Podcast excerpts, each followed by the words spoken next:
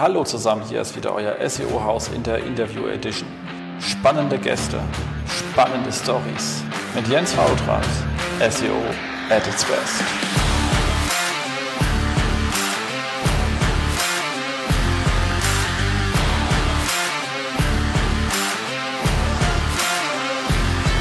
SEO-Haus. So, hallo zusammen, hier ist wieder euer SEO-Haus und ähm, in der Interview Edition. Und wir haben uns jetzt heute mal ein Thema angenommen, ähm, UX. Und äh, weil es ja auch gerade, haben wir gesehen, bei den ganzen letzten Updates auch viel über ähm, UX geschrieben worden ist und was das da irgendwie ähm, mach mal die Seite besser, was ja auch meine Standardantwort ist, dann immer die Frage, was ist denn eigentlich eine bessere Webseite? Und ähm, da kam eine schöne Anfrage von Richard rein und deswegen, Richard, bist du heute hier. Ich freue mich sehr, dass du da bist. Ah, danke. Hallo. danke für die Einladung. Gerne, gerne. Und ähm, du bist jetzt definitiv überhaupt kein SEO.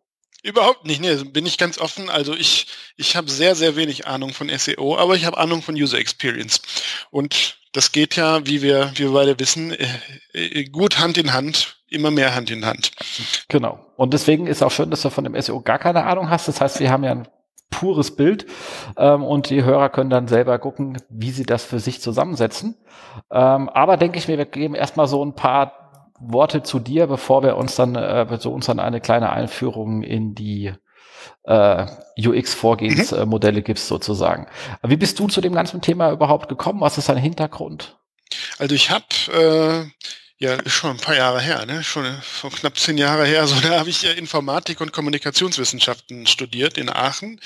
Äh, und da konnte man tatsächlich das als Schwerpunkt wählen. Das hieß, also User Experience, das Wort war dann noch gar nicht so angesagt. Das hieß dann Usability und Human-Centered Design. Das konnte man als äh, Schwerpunkt wählen. Und äh, ja, ich konnte es quasi direkt studieren, dieses Thema. Und dabei bin ich ja auch geblieben und direkt äh, in solche Jobs gestiegen. Das ist cool. Was ist, wo bist du aktuell? E-Result, gell? Bei E-Result bei einer Agentur, genau. Äh, wir, also wir designen äh, User Experience von Websites, Apps oder auch Sprachinterfaces und ähm, wir testen die auch. Also man kann äh, bestehende Produkte auch zu uns bringen und überprüfen, ob sie denn von Nutzern gebraucht, verstanden und für gut befunden werden. Genau, und E-Result ist auch schon ewig am Markt also die, ich selber bin seit drei Jahren hier und E-Result ist gerade 18 geworden. Also, ja, ja, das ist. Ne? Also schon, wir gehen auf die 20 Jahre zu. Ja, ja, ich bin ja, ich bin ja selbst ein Informationswissenschaftler, hatte sowas wie Interface Design ja auch im, im Studium, jetzt aber nicht hinsichtlich ähm, Design, Design, wie es ja dann äh, bei UX auch ist, äh, dass man sagt, okay, wir haben hier viel mit, äh, wie sieht etwas shiny und glossy aus, sondern auch eher das Thema räumliche Nähe, Farben, Kontraste, ähm, Aufgaben, Angemessenheit und all dieser Kram, wo dann am Ende etwas rauskommt, was jetzt wahrscheinlich nicht shiny und glossy ist, aber irgendwie verständlich. Es kann ja auch beides zusammen sein. Also das schließt sich ja nicht immer aus. Ne? Ja, genau. Aber den Kram habe ich halt nicht. Ich bin halt definitiv auch vom Haus her, äh, würde ich mich jetzt nichts ähm, designen lassen. Aber wir sagen, wir kriegen so funktionale Wireframes, kriegen wir auch äh, hin. Ist ja auch schon mal auf ein guter Start. Da kann man ja als Diskussionsgrundlage durchaus mit anfangen. Absolut, absolut. Hast du irgendein, also beziehungsweise ja, gibt es im UX nochmal ähm, Spezialisierung wie beim SEO, sowas wie IT, SEO, Content SEO, Outreach, Link Building und oh, so. ja. Äh, bei euch auch Spezialisierung und wenn ja, was ist dann dein Steckenpferd? Also äh, gibt es tatsächlich immer mehr die, äh, die Spezialisierung. Ähm, ich selber, als ich angefangen habe, äh, da war es so meistens, wenn es UX-Jobs gab, dann war man halt der UXler im Team so oder der UX-Designer vielleicht oder jeder hat es anders benannt. Äh, also man war so ein äh, man hat alles irgendwie gemacht. Mittlerweile äh, splittet sich das ein bisschen mehr auf. Also siehst du auch in, in Stellenanzeigen, wenn du heute, dass du siehst, also du hast dann zum Beispiel UX Researcher, die wirklich nur äh, Umfragen, äh, Nutzerinterviews und ähnliches machen. Du hast UX Designer, die halt die, die Gestaltung äh, und die Prozessabläufe machen, äh, Interaction Designer, äh, UX-Copywriter, also die, die Text, darauf achten, dass die Texte nutzerzentriert geschrieben sind und verständlich sind.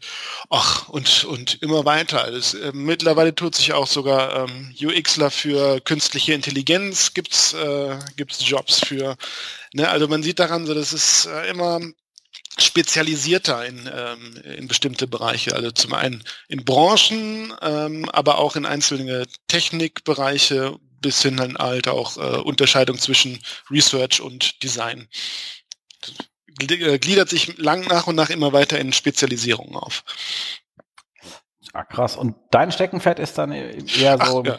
Das habe ich vergessen. Ne? Das habe ich vergessen. Ne? Genau. genau, nee, also hat sich äh, also mein Steckenpferd ist so die, äh, die Schnittstelle eher. Also ich bin jetzt selber auch kein Designer von, ähm, von Haus aus. Ich bin eher so einer, der dann ähm, diesen iterativen Ansatz lebt. Also was heißt das? Äh, diesen, äh, das heißt, ich bin eher so eine Art Moderator mittlerweile in der, in der Mitte, äh, mache viele Workshops auch mit Kunden oder leite die an, dahingehend, dass wir die richtigen äh, Research-Ansätze fahren, also von ähm, Umfragen, Nutzertests und so weiter, was halt gerade passt zu, äh, zur Situation und gucke dann, okay, wie machen wir weiter, was testen wir als nächstes, bauen wir vielleicht einen Prototypen, äh, wo wir Ideen ausprobieren und testen die wieder. Ähm, also ich bin eher so der Mediator, könnte man sagen, oder Moderator in der Mitte momentan. Oder also ganz fancy Begriff, ne? Wir müssen ja mal in der Branche so Denglisch benutzen, der Facilitator ist, glaube ich, jetzt der, der Begriff. Oh, ja. Klingt furchtbar wichtig, ne? Absolut. Ähm, was waren so spannende Projekte, wo du sagst, oh, das war richtig ähm, viel selbst auch beigelernt und eine richtig krasse Herausforderung, weil irgendwie New, da wahrscheinlich nicht im Web, das ist ja ein bisschen ausgetreten, aber hm, ähm, ein richtig cooles Projekt. Hat jetzt, glaube ich, nichts mit SEO dann zu tun, darf ich trotzdem. Ja, ja klar, es könnte ja.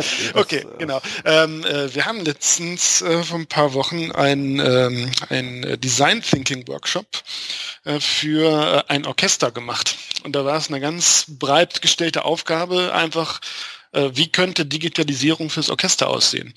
Und äh, da waren wirklich, da waren so zwölf Leute von, ähm, von denen dabei. Das, also es waren nicht nur Musiker, sondern da war auch Marketing, äh, tatsächlich auch ein SEOler, ähm, ein Designer, ein, ein Tontechniker, ähm, äh, und jemand so aus, äh, so aus der Business-Richtung, also richt, war jetzt nicht der oberste Chef habe ich gerade vergessen, wie, der Titel war, aber halt Business-Richtung. Ganz unterschiedliche bunte Truppe, die aber alle mit dem Orchester zusammengehangen äh, haben. Ähm, und dann sind wir wirklich diese komplett breitgestellte Aufgabe angegangen, wie könnte Digitalisierung fürs Orchester angehen, äh, aussehen. Und haben da von Interviews mit, mit Hörern, äh, Fans vom Orchester bis hin zu Leuten, die es gar nicht kannten, ähm, Prototypen gebaut äh, von, äh, von Ideen, also das war wirklich mit ganz rudimentär, ne? mit Lego, mit Knete, äh, mit Pappe und so weiter, äh, haben wir da äh, in mehreren Gruppen so Virtual Reality Attrappen gebaut, äh, Hologramm Attrappen, sage ich mal, ähm, um einfach neue Ideen, so ein Orchester zu bewerben. Ähm, äh, auszuprobieren. Also das war, war mal wirklich was anderes, fernab vom äh, Tagesgeschäft, wo man eher sowas wie Online-Shops oder sowas hat. Das war schon cool. Der 18. Online-Shop. Ähm, genau, und was sind so bei euch so gängige Tools, wo du sagst, die sind hilfreich oder vielleicht auch gerade für jemand, der das eher so ab und zu mal macht, wo du sagst, du, damit kriegst du schon mal irgendetwas, um nicht total in die falsche Ecke zu laufen? Tools, man sieht so wie Software-Tools oder ähnliches? Ja, zum Beispiel. Kann auch eine, Tool kann auch eine ähm, einfache Methode sein. Man sagt, die kann eigentlich äh, auf so Hausfrauen, auf gehobenen Hausfrauen wie nur Niveau jeder mal anwenden, damit nicht was komplett Bananiges rauskommt. Also sowohl Software als auch, wenn du sagst, du. Ja, da muss ich jetzt aufpassen, wie ich, wie ich da antworte, wenn ich, wenn ich jetzt sage, ach, das kann jeder. Nee, ähm, äh, der in der Lage ist zu denken. Ja, der, der, der, jeder, der in, ähm, in der Lage ist zu denken. Ich, an Tools gibt es unendlich viele, sage ich mal. Da kommt es darauf an, worüber wir sprechen. Also ähm, wenn man wenn man Research macht, äh, kannst du gucken, dass du äh, dich mit Umfragetools auskennst, aber das kannst du theoretisch auch mit mit Google Doc, nee, wie heißt es, Google Forms, ne, heißt es, damit könntest du auch anfangen, ist halt nicht so ähm, nicht so umfangreich wie jetzt so ein SPSS oder sowas. Äh, äh, wenn wir Nutzertests machen, gut, da musst du irgendwie in der Lage sein, ähm, ich mein, wie sieht ein Nutzertest aus? Da sitzt ein Interview und, äh, und eine Testperson zum Beispiel von einem Rechner und gucken sich äh, und die Testperson muss Aufgaben, ähm, die vorher definiert wurden, lösen.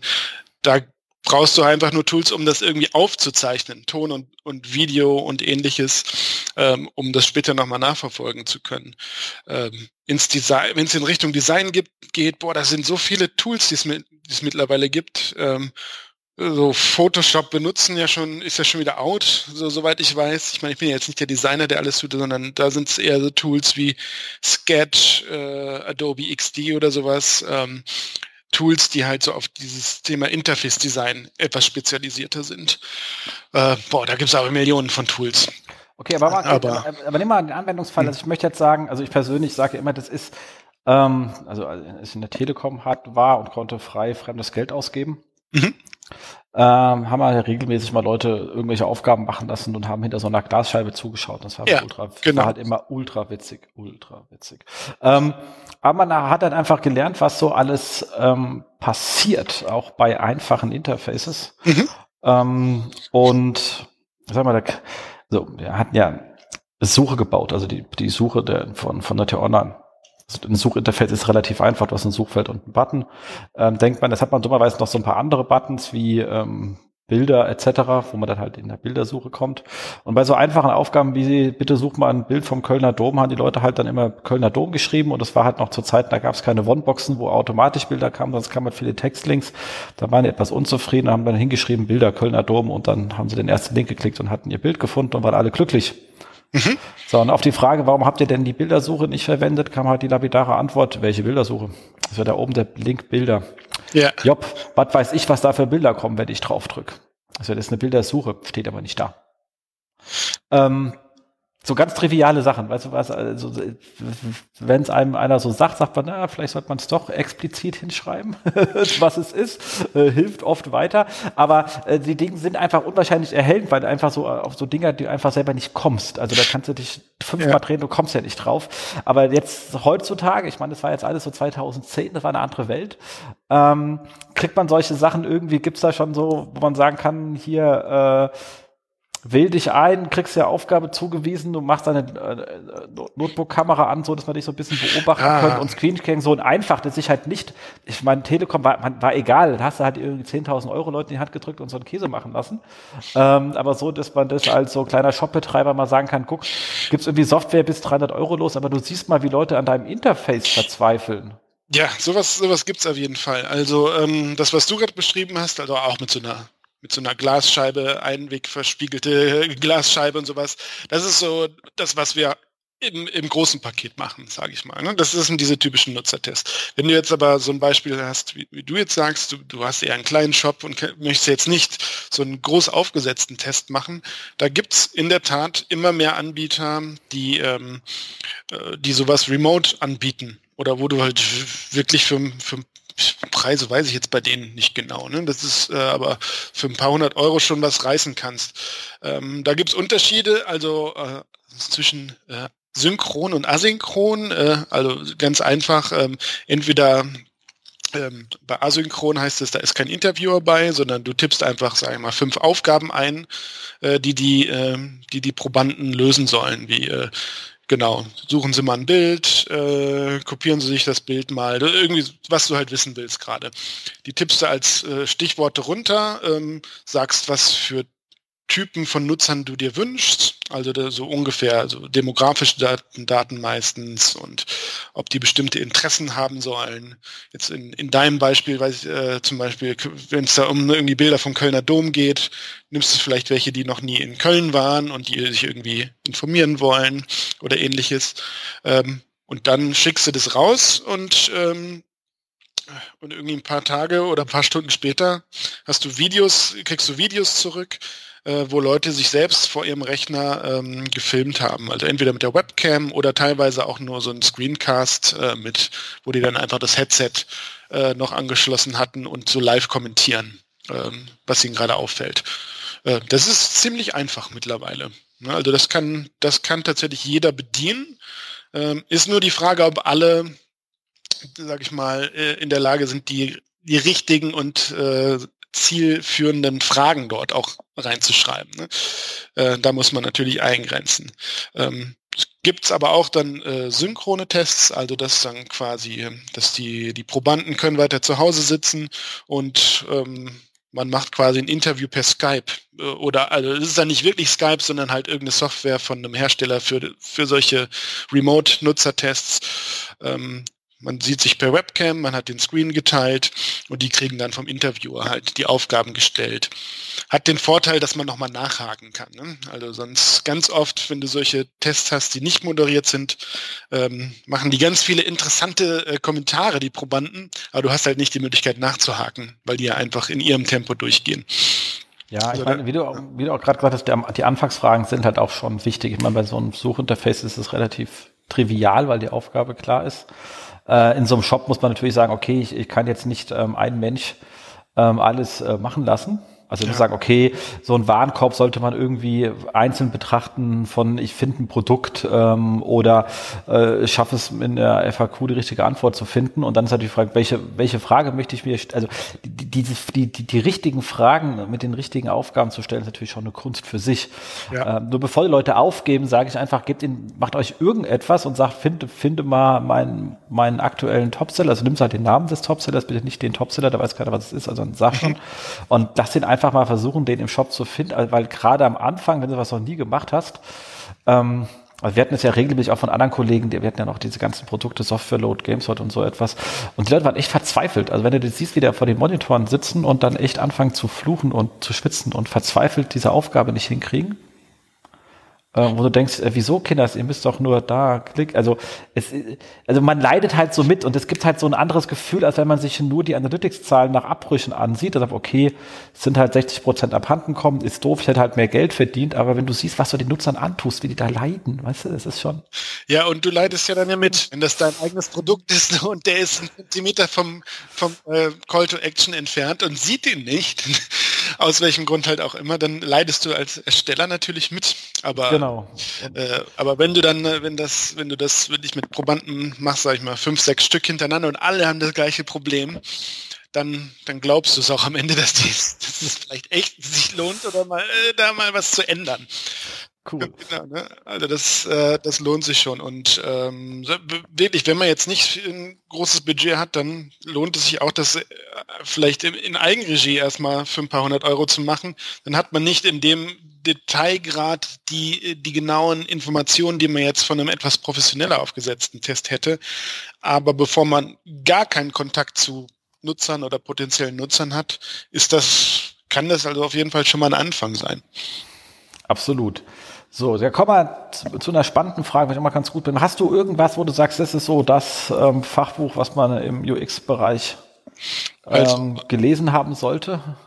Der Klassiker, also den alle UXler nicht kennen, aber der, ähm, dass ich auch jedem empfehle, der einfach mal so ein bisschen in das Feld reinschnuppern will, ist ganz klar uh, The Design of Everyday Things von Don Norman.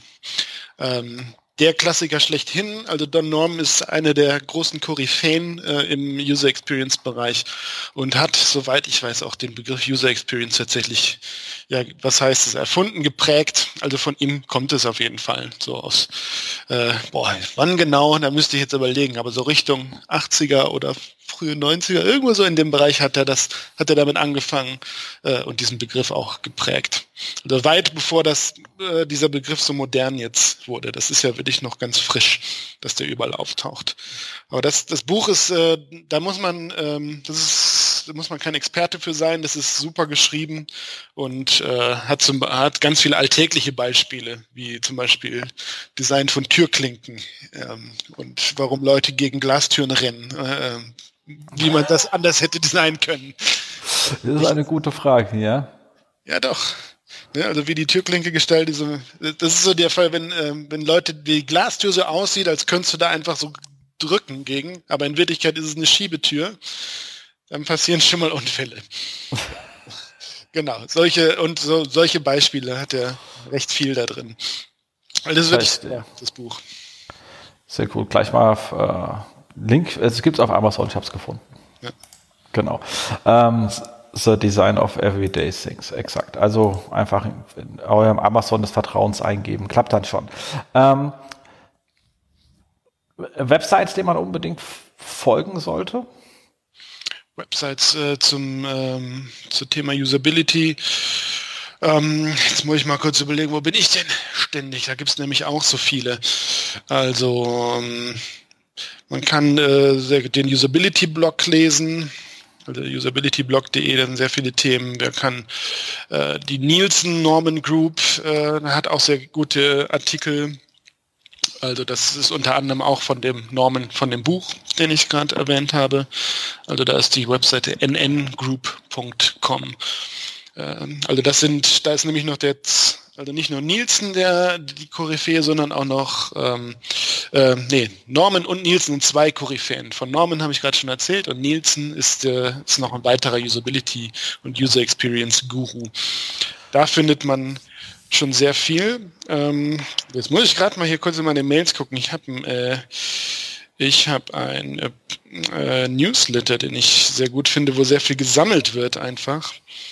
Ähm, mal kurz, wenn der heißt, der ist von, von Kenny Chen. Also Kenny, äh, K-E-N-N-Y und dann äh, Chen, C-H-E-N. Das ist ein UX Design Weekly. Da, äh, da findet man so wirklich wöchentlich, finde ich, die, die besten kuratierten äh, Artikel und bleibt wirklich up to date zu dem Thema. Ja. Das ist ja super. Gerade wenn man so nebenher verfolgen möchte, als jemand, der jetzt nicht hardcore drin ist, ist natürlich so eine gut kuratierte Newsletter immer eine gute Sache.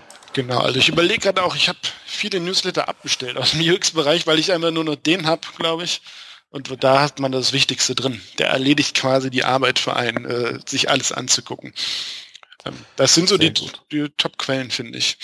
Genau. Website habe ich auch gefunden, heißt auch so UX Design Weekly, kann man einfach nur seine E-Mail eintragen und auf Subscribe drücken. also das hat ein sehr einfaches UX Design. Ich denke in die Show Notes rein für die Hörer, dann kann man da einfach seine E-Mail äh, erfassen. Ich glaube, da kommt auch keine Waschmaschine, muss man keine Angst haben. Ich habe bisher keine bekommen. sehr gut. cool. Ähm, wo kann man dich so treffen? Treffen. Also, äh, ich sitze gerade in Köln äh, also unsere Agentur hat äh, mehrere Standorte, Köln, München, Hamburg und Göttingen. und wenn man mich aber jetzt nicht gerade auf der Straße hier verfolgen möchte, ähm, jetzt muss ich gerade überlegen, wo bin ich denn demnächst nochmal auf Konferenzen unterwegs? Also ich bin gerne auf so ähm, auf den UX-Stammtischen, die es hier in der Nähe gibt, also zum Beispiel UX Cologne, das ist ein super Stammtisch, der gut besucht ist. UX Bonn äh, ist, äh, also was hier so in der Gegend ist. Ähm, der World Usability Day ähm, ist, ein, äh, ist eine gute Veranstaltung, wo ich, die letzten beiden Jahre war ich da in Leipzig und den gibt es aber auch in vielen anderen Städten. Ähm, ja, kurz gesagt, äh, ich tummel mich gerne auf, äh, auf Konferenzen rum zum, rund zum Thema Usability und äh, User Experience.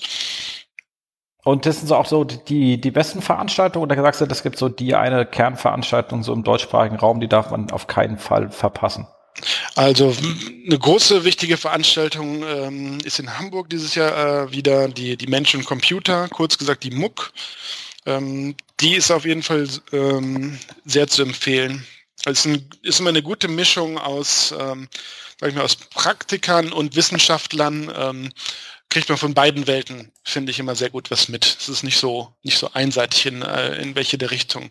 Weil das ist immer so ein, ähm, so ein Dilemma, in dem man so steckt. Ne? Wenn, weiß ich nicht, ob das bei, S, äh, bei SEO, bei SEO auch so ist, äh, aber beim Thema User Experience ist also entweder so die ganz wissenschaftlichen äh, Konferenzen, die, die will ich so die wichtig sind, aber so bei den Grundlagen richtig sind, wo du dann oftmals, also da gibt's richtige so Tracks, die, be, die beschäftigen sich nur damit, äh, äh, sag ich mal, in welchen, wie du es schaffst, äh, dass eine Klickfläche innerhalb von äh, ein paar Millisekunden schneller erfasst wird mit der Maus und sowas und messen das ganz genau und äh, gucken, wie die Abstand und Größe auf, ähm, auf die Geschwindigkeit, wie du es schaffst, da drauf zu klicken, auswirkt und sowas.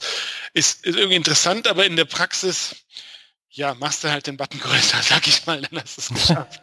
äh, auf, auf, der anderen Seite, wenn du nur in die Praktika gehst, äh, ist die Gefahr oft so, dass ähm, dass Leute einfach voneinander nur abschreiben und immer dasselbe erzählen, weil die natürlich oft nicht die Zeit haben, äh, Grundlagenforschung zu machen. Und deswegen äh, mag ich solche Veranstaltungen wie jetzt beispielsweise die MOOC, die Menschen Computer gerne, wo du von beiden Welten was hast. Also die würde ich auf jeden Fall empfehlen. Ähm, ja, äh, ich habe jetzt gerade keine Liste an, an hier. Ich möchte jetzt. Es geht um die beste. Die beste gibt es ja nur eine, passt dann schon. Ja. Ich, also, ich nehme jetzt erstmal die, die, die Mucke auf jeden Fall. Die finde ich schon super. Aber finde ich auch ein lustiger Name. Mensch und Computer. Klingt so ein bisschen wie Cebit 98 oder so. vom, vom Namen her. Ähm, aber, aber die Muck gibt's noch. Ne? ja, ja, das haben sie irgendwas ähm, besser gemacht.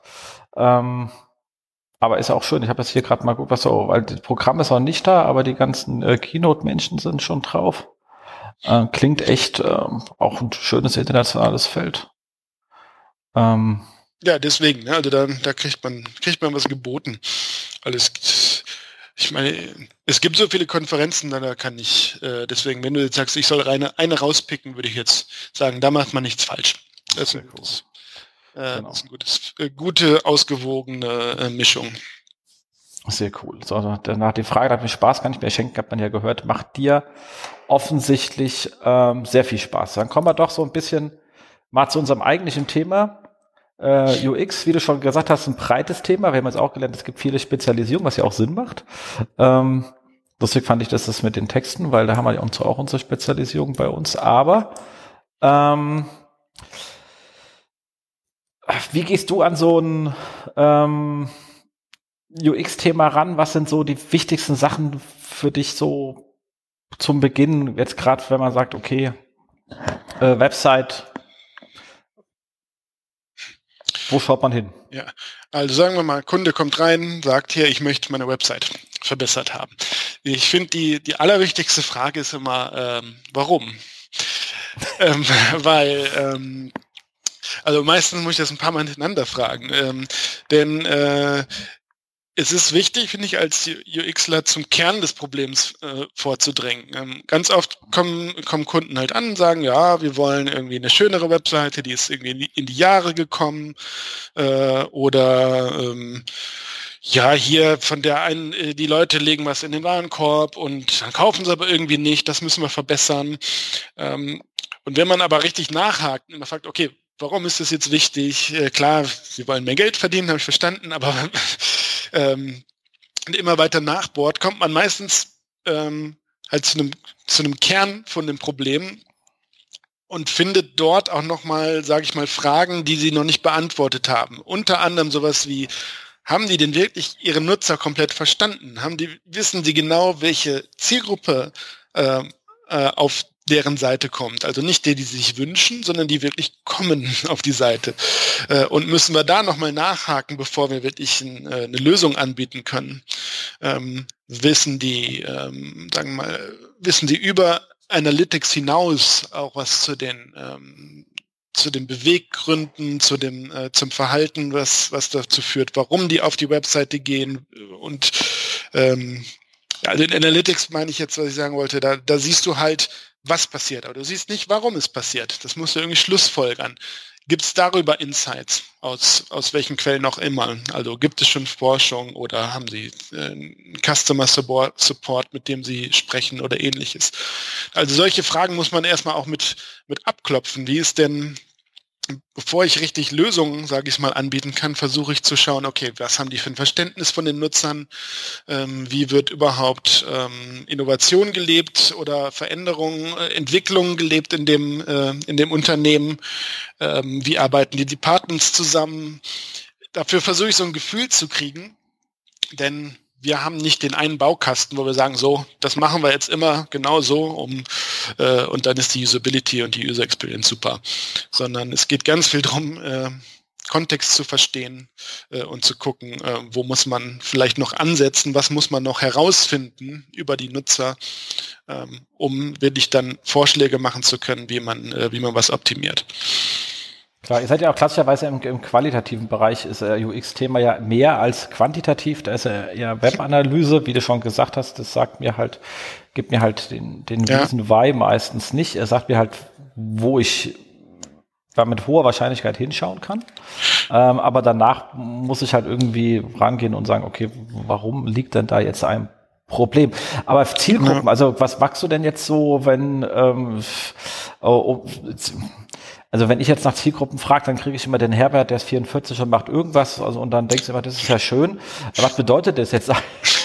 Aber Herbert für uns Herbert ähm, 44 geht, geht angeln und äh, äh, genau. ähnlich. Also du redest von Personas, also. Ja, ja, genau. Also das kommt dann ja meistens irgendwie, genau. Also du kriegst Zielgruppen, dann kriegst du solche Personas und dann denkst du immer so, okay, was sagt mir das jetzt äh, für meine Arbeit? Bin ich mir jetzt nicht so sicher. Ähm, und viel, viel schwerer ist, wie kriegst du Motivation raus? Also was, was motiviert die Leute? eigentlich ähm, dahin zu kommen. Weil ich finde die, die Fragen sehr, sehr spannend, weil ich kriege da auch selten sinnvolle Antworten.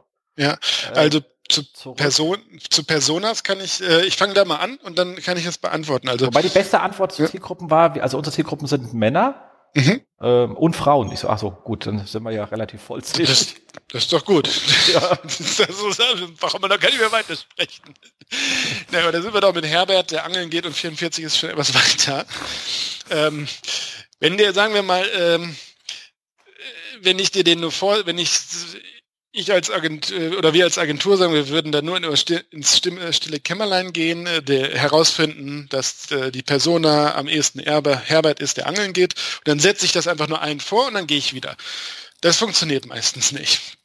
Sondern ähm, so, so Personas müssen auch kommuniziert werden. Also sowohl wie man da überhaupt hingekommen ist. Man muss den Prozess erklären, wie man darauf gekommen ist, dass, äh, dass Herbert, äh, der Angler, ein, äh, eine passende Persona ist. Und man muss auch schauen, okay, wie schafft man das denn, das zu verankern? Wer soll die denn sehen, die Personas? Wer muss sie verstanden haben? Ähm, aber von Personas alleine, also meine Erfahrung ist, oft kommt man da nicht immer, kommt auf den Kontext an, aber oft kommt man dann noch nicht weiter, sondern wenn, wenn es wirklich darum geht, zu verstehen, welche Motivationen, welchen Werdegang diese Personen haben, muss man noch einen Schritt weiter gehen ähm, und sich das auf einer Zeitachse angucken. Also so eine Persona ist ja so ein, man kann ja salopp sagen, so ein Steckbrief. Ähm, und dann gibt es noch ein schönes Wort, nennt sich Customer Journey Map oder User Journey Map, ist im Prinzip das gleiche, äh, wo man sich von einer Persona anschaut, wirklich so einen typischen Werdegang auf dem Zeitstrahl. Ähm, ja, üblicherweise sowas wie, äh, okay, fängt da an, dass sie überhaupt auf die äh, Idee kommen, was nehmen wir, wollen wir irgendwie Verreisen nehmen, das Thema vielleicht, um jetzt was Einfaches zu nehmen.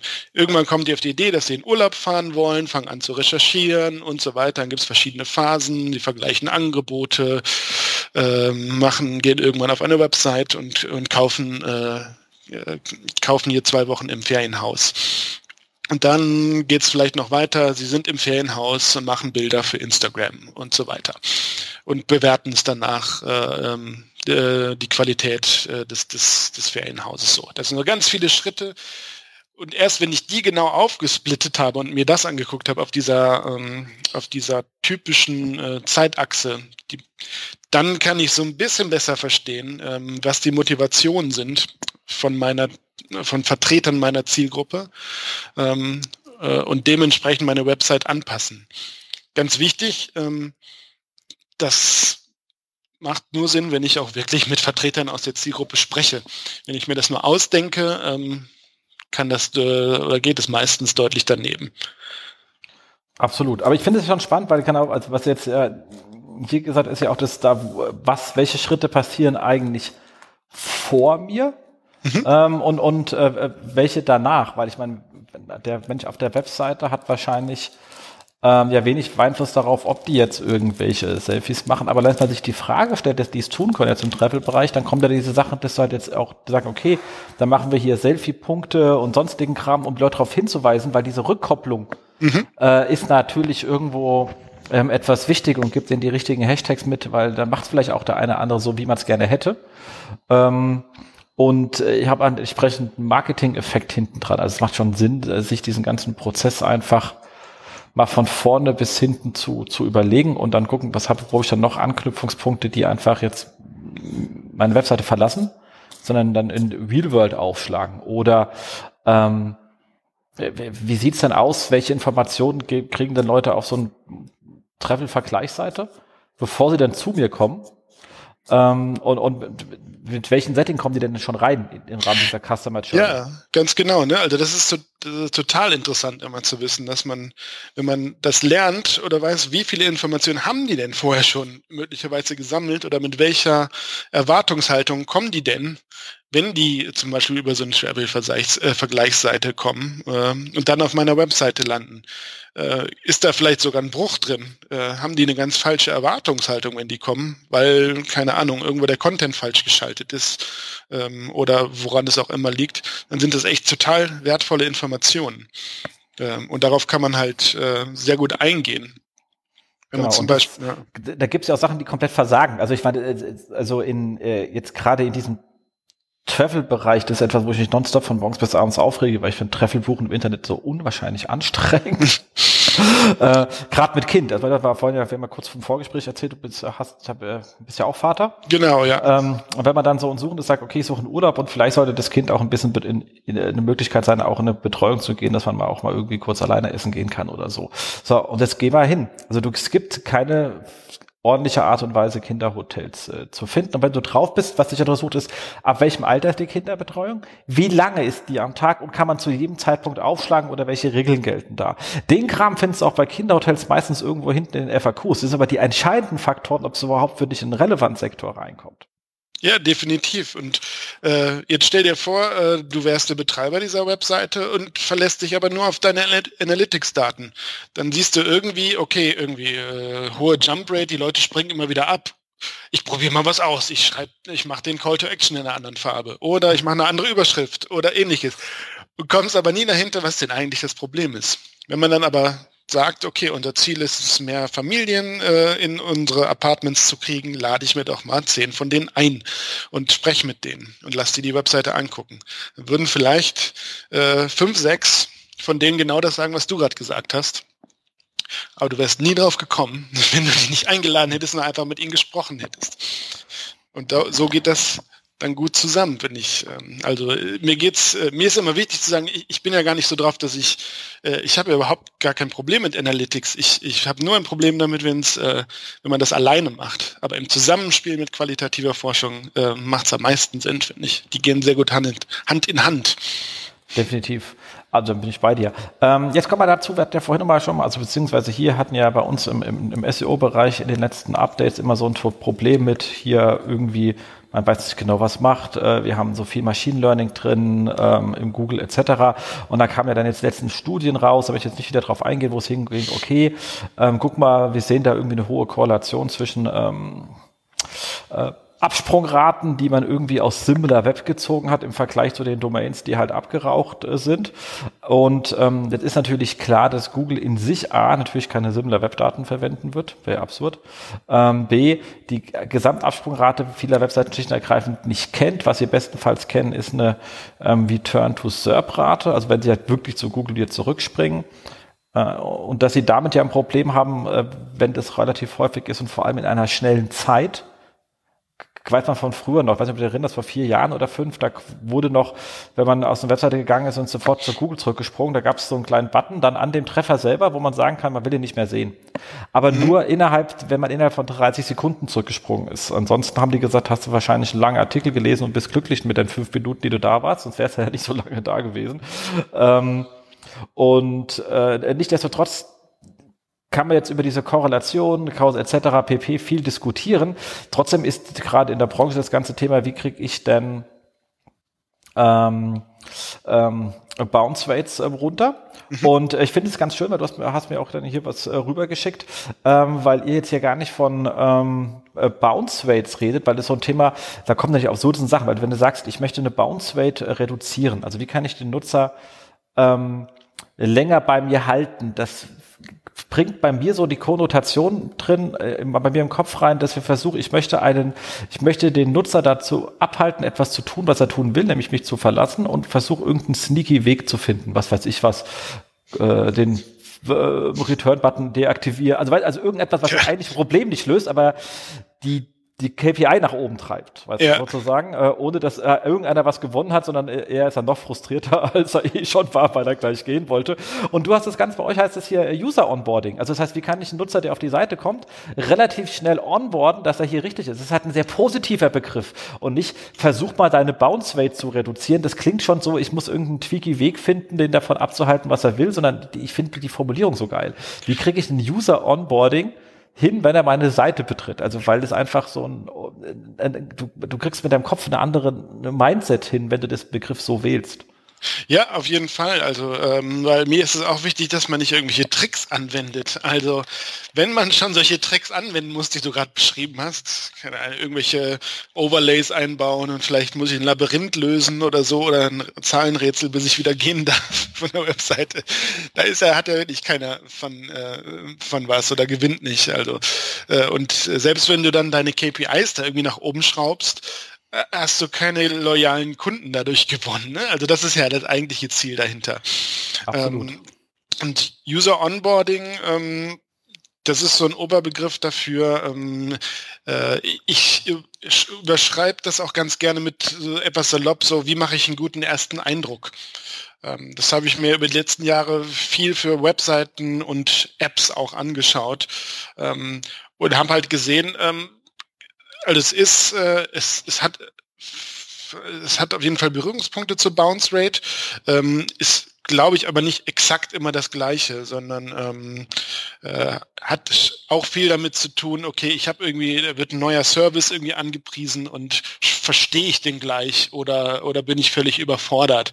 Ähm, aber auch mit dem, was du jetzt gesagt hast, so ich komme auf eine Webseite, äh, denke, äh, brauche ich nicht, verstehe ich nicht, will ich nicht äh, und spring direkt wieder weg. Und ähm, wir können ja mal so ein, äh, ich hätte so ein kleines Quiz für dich. Sehr gut. Ähm, Finde ich immer gut. Oh, ich glaube, du kannst meinen Bildschirm sehen und spicken, aber vielleicht. Wenn du den kleiner machst, geht's. Äh, ich, ich habe noch, ich, ich konnte. Ja, jetzt kannst du nicht mehr. Genau. Jetzt kannst du noch nicht spicken. Also, ähm, äh, ist jetzt mit, äh, mit, einer App, aber das würde auch bei einer Webseite funktionieren hier. Also, was, was würdest du denn, äh, also mein Quiz ist, ähm, du siehst nur ähm, so die Überschrift, die ich jetzt vorlese und dann musst du mir sagen, was, was erwartest du auf dem allerersten Screen dieser App zu sehen. Ähm, so, die App heißt die Reifen-App. Die, und der Untertitel, die unterstützt dich bei der Suche nach den passenden Reifen. Was erwartest du jetzt zu sehen, nachdem du die geöffnet hast? Ähm, Suchfeld. Und was steht da? Was, äh, was kannst du da machen? Ähm, äh, geben Sie Ihr Auto ein. Also ich meine, ein Reifen gehört in der Regel zum Auto. Mhm. Jetzt werden wahrscheinlich DAOs wie ich bestenfalls wissen, was für ein Auto sie fahren und nicht wissen, was für ein Reifen dieses Auto braucht. ähm, ein, ein, Vollmensch wird natürlich wissen, ich brauche hier irgendwie ein äh, Fulda schwarzbreit stark äh, XYZ Schlag mich tot Reifen oder Dunlop irgendwas. Äh, ich nicht. Okay, ich verrate dir die Antwort. Also es war aus einem Nutzertest tatsächlich, wo wir das getestet haben. Da kommt ein Screen einfach nur, fragt dich, bist du eine Werkstatt? Du, deine Auswahlmöglichkeiten sind ja und okay. Das ist natürlich, okay, damit hätte ich das nicht ganz gerechnet. Ist das eine professionelle App oder soll die wirklich auch an Privatleute gehen? Das ist eigentlich eine gute App, die aber den ersten Screen haben sie nicht unbedingt so gut hingekriegt. Das ist eine professionelle App. Ach so, okay, klar. Ich habe also das, jetzt, ich hab das jetzt, also diese Präsentation, die äh, können ja jetzt gerade, äh, gerade ist ja nur alles auf, auf der Tonspur, aber die Präsi, äh, Präsi dazu kann ich dir ja in die Show Notes mit verlinken. Dann kann man auch den Screen sehen. Aber ich habe den natürlich jetzt gewitelabelt hier, sage ich, ja, klar. ich niemanden diskriminieren möchte. Aber ähm, äh, ist eine professionelle äh, App und äh, also die Idee dahinter, warum das äh, so ist, bist du eine Werkstatt, war einfach, weil diese App für sowohl für Werkstätten, die irgendwie ständig Reifen wechseln und irgendwie die passenden Typen raussuchen müssen, ähm, als auch pri für Privatleute gedacht war. Und da war so die, die Idee dahinter, dass man direkt am Anfang so eine Unterscheidung macht, damit die Privatleute nicht diese ganzen äh, komplizierten Features sehen müssen, die eine Werkstatt braucht. Eigentlich keine schlechte Idee, aber diese Frage hat alle rausgehauen. Und äh, die haben halt auch in ihren Analytics-Daten gesehen, dass unfassbar viele Leute das sofort wieder ge äh, äh, gelöscht und äh, geschlossen haben. Und die ja. konnten sich es nicht erklären. Ja, Als wir das, diesen Screen dann äh, verändert haben, äh, wurde es direkt besser. Ja, das ist natürlich auch genial. Äh, vor allem halt auch die Antwortmöglichkeiten mit Ja und Okay. Also ich meine, du kannst natürlich Ja, hast ja gesagt, man kann es runterklappen auf Nein umschalten, aber es genau. steht halt da, bist du eine Werkstatt, Ja oder Okay. Genau, das sind halt die Button, die ins, in, äh, in, jetzt hier ins Auge springen, aber ja. Äh, der Ja-Button hat so ein äh, hat so ein Pfeil nach unten. Also ich muss erst auf Ja drücken, um Nein auszuwählen. Also das war jetzt genau. sowohl die Frage als auch die Interaktionsmöglichkeit war etwas ungeschickt. Ähm, genau. aber das ist das alte Windows-Problem, wo man, also jetzt geht's ja, aber früher, wenn ich an die, an die alten Zeiten noch für 95, 98 XP erinnern kann, da muss man immer sagen, drücken Sie Start, um den Rechner zu beenden. Äh, okay. Ja, genau, das ist ein ähnliches Problem. Ähm, so, und womit wollte ich hier äh, hierauf hinausgehen? Ähm, also ähm, mir ist wichtig, das Problem entstand in gewisser Weise schon bevor die App hier geöffnet wurde, nämlich äh, durch den Titel, also die Reifen-App. Äh, genau. Das ist dann, äh, man hat eine gewisse Erwartungshaltung. Du hast gesagt, du erwartest irgendwie einen Suchschlitz äh, und dass du da dein Auto suchen kannst. Und das wurde überhaupt nicht erfüllt. Äh, das heißt, sofort auf den ersten Screen äh, waren die Leute verwirrt und dachten, sie waren falsch. Und ähm, sind wieder gegangen. Die haben sich nicht weiter damit beschäftigt. Ähm, und das geht wirklich ganz schnell. Sei das jetzt nur so, eine, äh, so ein bisschen lustiges Beispiel mit dieser äh, Bist du eine Werkstattfrage, äh, geht aber auch ganz schnell bei, bei Landingpages jeder Art. Ähm, wenn die Leute das, äh, also man muss äh, ganz wichtig, die Nutzer lesen halt nicht alles, sondern die klicken drauf. Meistens haben sie irgendwie mehrere Tabs offen äh, ähm, oder also sind in Google, machen die ersten paar Tabs gleichzeitig auf und gucken ganz kurz drauf. Ähm, wenn sie jetzt nicht was ganz Spezifisches suchen, sage ich mal, sondern wenn die so auf, recherchieren zum Beispiel und dann, wenn sie nicht sofort auf einen Blick das finden, was sie, was sie benötigen, ähm, dann ist das auch ganz schnell wieder äh, zugeklickt. Ähm, und so kriegen wir hier schon den ähm, sag ich mal, so eine Verbindung zwischen, äh, zwischen SEO und, äh, und UX geschaffen. Ähm, ich finde äh, ich, ich bringe dieses Beispiel halt äh, oder solche Arten von Beispielen immer gerne, um zu sagen, halt, ähm, so gutes User Onboarding, gute User Experience, das beginnt schon vor der Nutzung. Ähm, nämlich dadurch, dass Erwartungshaltungen aufgebaut werden schon in, in Google, dadurch, was ich für eine Erwartung durch, äh, durch die Description, durch die Headline da drin habe, wird eine Erwartungshaltung aufgebaut und da beginnt schon die User Experience. Das, äh, Absolut. Äh, also, das ist das A und O, also der absolute und mit, äh, mit ein weiterer Grund, warum, äh, ja, warum SEO und UX miteinander sprechen sollten. Ne? Wenn, wenn ich als UXler überhaupt nicht weiß, was da in Google überhaupt für äh, Ergebnisse kommen oder auch gar nicht weiß, wonach die Leute suchen, äh, dann fehlen mir sehr wichtige Informationen. Ja, ja, nee, also das ähm, haben wir mal ganz gerne gemacht. Das war auch, oh Gott, hat da mal äh, 2010, glaube ich, ein Artikel. Das war in der aller, allerersten Website Boosting. Ähm, da hat es ein Thema gemacht, dem wir einfach Navigationsbenennungen, da gibt es ja das ganze Navigationsbenennungen und ähm, ähm, Problematiken.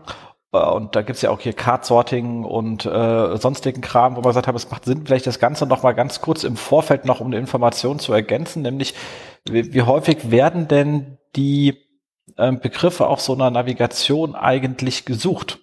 Und ähm, um einfach festzustellen, was ist denn der geläufigere Begriff? Einfach als Information mitzugeben. Also das heißt ja nicht, dass das das Hauptkriterium ist, gerade weil es gibt ja noch Konnotationen zwischen den Begriffen, die immer in die eine oder andere Richtung gehen. Aber einfach, bevor man da ins ähm, Card-Sorting rennt und vorher die Begriffe nicht mal kurz gecheckt hat, was die Volumina sind, das ist halt einfach eine extrem spannende Information, die mitzunehmen und zusätzlich zu berücksichtigen.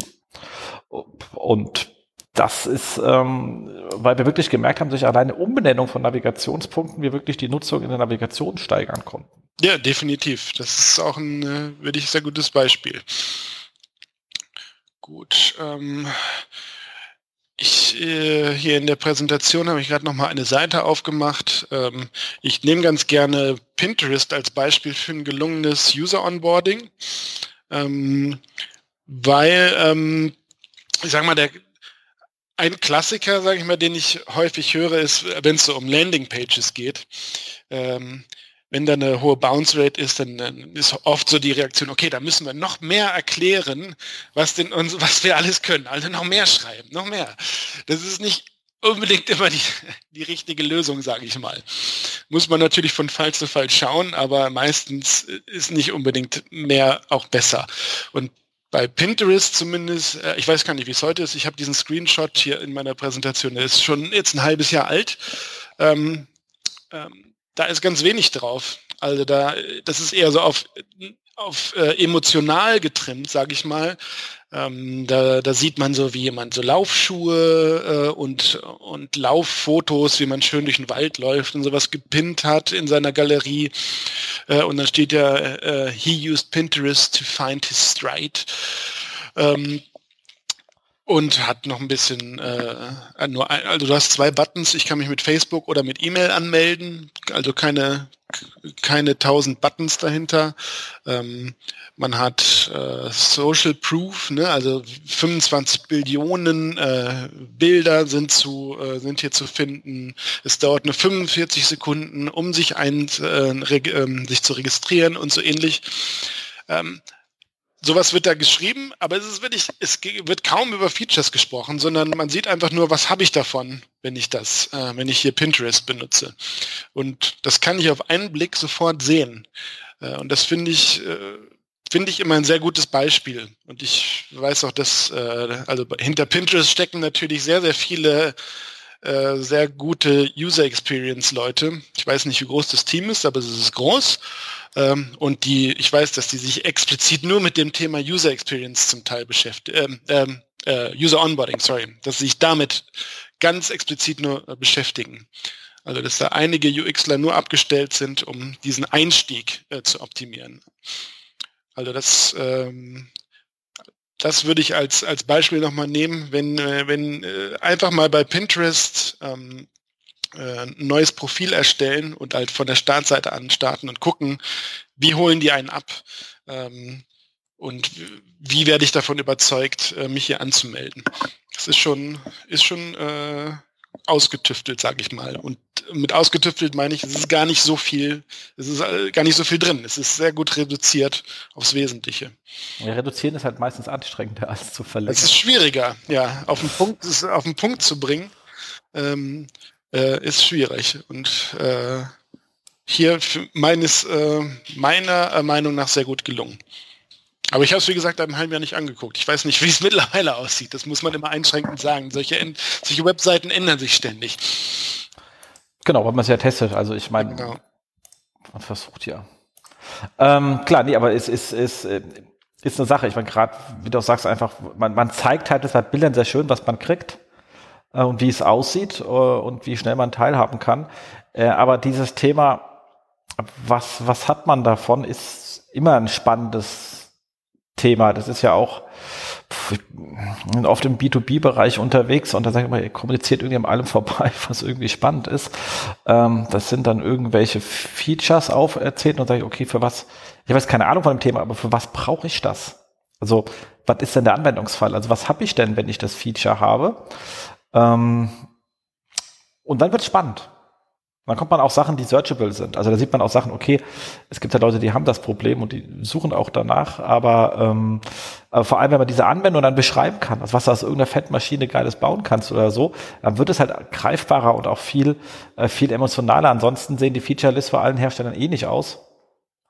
Äh, aber wenn du das halt sozusagen überführen kannst in das, ähm, was rauskommt am Ende, mhm. und das in den Vordergrund stellst, also mit dieser tollen Maschine, wow, guck mal hier, coolsten Autobahn ever gebaut, whatever, und 50 Milliarden Autos fahren da am Tag drüber und der falls Asphalt hält und blubbert nicht hoch, äh, whatever, dann sind das halt Sachen, die äh, greifbar sind, einem auch un unterscheidbar machen und man hat halt auch irgendwie, das kann man auch mit äh, Visuals besser belegen und alles. Also da, da, kommt man halt in diesen Modus rein. Wenn du auf einer Feature-Ebene bist, da bist du auf so einer rein fachlichen Seite. Das ist, da bist du auch selten sehr kreativ, weißt du? Also ja, ja, auf jeden Fall. Ähm, ähm, das, das ist so der Unterschied. Ähm, ob ich wirklich nur nur Features äh, präsentiere und dann einfach, wie ich gerade meinte, ah, komm, erzähle ich noch, äh, noch 20 Features mehr, die man jetzt kauft, wenn man in die, in die XXL-Version geht. Oder vielleicht mache ich es mir ganz einfach und zeige einfach nur eine Erfolgsstory oder, äh, oder ein Beispiel, wie es aussieht, äh, was ich damit erreicht haben kann. Hast du ja gerade schön beschrieben. Ähm, auch da gibt es jetzt keine Lösung, die immer funktioniert, aber solche Gedanken muss man sich einfach machen, was funktioniert. Ähm, vielleicht, also, und auch da, um nochmal den, den Bogen zu spannen äh, zu Personas, wenn du halt weißt, was das für Leute sind, die auf deine Website kommen, kannst du das darauf auslegen. Wenn das jetzt ein ganz äh, super technisches Produkt ist, äh, was weiß ich, eine, eine, eine Bibliothek für objektorientiertes Programmieren oder sowas, die du äh, verkaufen willst. Da macht es ja vielleicht dann doch Sinn, die ganzen Features davon einfach nur als Text runterzuschreiben und noch mehr Features aufzunehmen. Weil vielleicht die Personas, die dazu passen, die es kaufen, das dann doch so mögen. Die fänden es vielleicht albern, äh, wenn, äh, wenn man den Erfolgsstory dahin legt. Ja, aber da muss man halt wissen, wer, wer ist es denn, der das kaufen will. Ne? Also meine meine Datenjungs hier, die sind ganz, also wo man immer sagt, hier rationale Menschen, die sind ganz Tag am Fluchen und fast einen Monitor aus dem Fenster schmeißen. Ich glaube, die kann man auf äh, emotionale Ebene hier gut triggern, wenn man sagt, was ihnen das an Arbeitszeit spart und wie viel graue ja. Haare sie einsparen. Also man glaubt immer, dass irgendwelche Leute so sind und dann sind es dann doch nicht so. Ja, ähm, aber muss man halt austesten. Wie immer sagst, also am Ende sind es ja Hypothesen und dann lässt man einen Test drüber laufen. Und vielleicht macht man einfach beides, ist auch nicht das Schlimme. Also man, es ist, man kann ja beides machen ähm, das war, sagte, muss jetzt eine nicht machen und das andere lassen. Ja, definitiv. Also vielleicht habe ich gerade auch allen Unrecht getan, die äh, die Bibliotheken für äh, objektorientiertes äh, Programmieren kaufen. Vielleicht muss ich die doch emotional ansprechen. Kann ja auch sein. Ich weiß es nicht. Muss sie fragen. Genau. So, ähm, was kann ich dir denn noch über User Onboarding erzählen? Ich gucke gerade mal, ich, äh, also das erste, was ich dir sagen wollte, ist so dieses, ähm, wichtig ist, nicht nur immer die Website oder dein Produkt selber anschauen, sondern überlegen, dass die Nutzung beginnt, also der Weg beginnt vor der Nutzung äh, und gucken, wo werden die Erwartungen gebildet. Ne, das, da, da hatten wir ja begonnen. Ähm, mein zweiter Punkt für User äh, Onboarding ist so, äh, betitel ich immer mit, ähm, bei den ersten Schritten helfen. Das äh, also ein Klassiker, ähm, also das findet man nicht nur bei Apps, sondern auch äh, immer mehr auf, auf Webseiten, sage ich mal, gerade wenn, wenn die, die zum Beispiel, äh, also wenn die zum Beispiel so eine, eine App zum, also zum Notizen machen oder wo du äh, äh, wo du Produkte, ähm, wo du Tickets einstellen kannst oder ähnliches. Ähm, halt irgendwie eine, ein Service, ähm, ähm, ähm, ja, irgendein Service, der dir in irgendeiner Form erklärt werden muss, sage ich mal. Um es jetzt mal abstrakt zu halten. Ähm, oder, oder ich habe hier in meiner äh, Präsi ein Beispiel, eine Fitness-App, also wo du, äh, wo du äh, dann die Anzahl an äh, Liegestützen äh, messen kann oder her, äh, halten kannst und äh, gucken kannst, wie viele Liegestütze habe ich geschafft und einen Trainingsplan kriegst oder sowas. Ähm, ein typischer Fehler, den äh, viele machen, ist, dass erstmal alles, bevor man irgendwas klicken kann, erstmal alles erklärt wird. Also so, hier oben findest du, wenn du auf das Rädchen klickst, findest du deine Einstellung. Guck hier an der Zahl an, siehst du, wie viel du heute schon trainiert hast. Starte dein Training hier. Wenn du hier auf Start klickst, startest du dein Training und so weiter. Dass alle einzelnen Elemente erklärt werden und du so alles, das ist so die Haupt, ähm, die Hauptaktion sehe ich dann immer. Ne? Also sieht man sowohl in, in Tests als auch in den Analytics-Daten, wenn da solche, äh, solche Erklärparts kommen, die werden als erstes immer weggeklickt oder als alle möglichst schnell übersprungen. Ähm, weil, also das Problem dahinter ist ganz einfach, äh, typischerweise wollen Leute erstmal ausprobieren. Die wollen sich orientieren, die wollen was klicken können, aber nicht sofort alles erklärt kriegen. Ähm, und wenn das zu lange dauert, diese Erklärparts, wenn da tausend Pfeile ähm, kommen, die, die auf die Bedienelemente zeigen, dann springen die Leute auch ganz schnell ab. Also weiß ich aus verschiedenen Studien, ähm, also mit verschiedensten Methoden, sei es qualitativ, sei es quantitativ, äh, meistens geht es nicht gut. Und ja, ja. macht halt auch Sinn, einfach auf äh, gelernte Muster zurückzugreifen, da muss man weniger erklären. Ja, ähm, also das ist jetzt sehr platt gesagt, aber ähm, man muss halt darauf achten, dass, es eher, dass die ersten Schritte so selbsterklärend wie möglich sind ähm, und man direkt weiß, äh, was habe ich zu tun. Ähm, also ich versuche mal jetzt weg von diesen Services zu kommen, wo man ganz viele erklären muss. Wenn man wieder auf eine normale Landingpage geht, ist es ja einfach essentiell, dass ähm, dass die Überschriften, die, die Hauptüberschrift, sage ich mal, äh, gut ist, damit man weiß, wo bin ich überhaupt gelandet, äh, dass man, äh, dass die Value Propositions gut sind, dass ich auf einen Blick sehen kann, was habe ich davon ähm, und dass dann Call to Action ist, ähm, der mir sagt, ganz klar sagt, was ich als nächstes tun soll oder tun kann. Ähm, ist jetzt sehr, sehr abstrakt und äh, allgemein, aber das führt eigentlich wieder auf diese, diese Grundmittel zurück. Da möchte ich ja auch nicht, dass mir erstmal alles äh, im kleinen Detail erklärt wird, ähm, bevor ich da äh, was klicken kann. Genau, also man denkt halt auch immer, das ist alles klar. Ich meine, wir kennen Amazon, ich weiß, wie ein Shop auszusehen hat. Äh, und die großen meisten Shops äh, orientieren sich auch daran, aber wie gesagt, sobald man mal diese Welt verlässt und geht so zu Spezialshops äh, oder im B2B, da kommen halt Interface, wo man denkt, was soll ich jetzt tun? Also wo ja. man wirklich da sitzt und sagt, was ist jetzt eigentlich, hä? Äh, also das ist durchaus nicht unverbreitet im Internet, dass man auf komische Interface trifft, wo man sagt, Kinders, es gibt einfach gelernte Standards und das ist schön, wenn du jetzt hier super kreativ sein möchtest. Ähm, aber bitte sei es nicht bei den Steuerelementen, weil es verwirrt halt.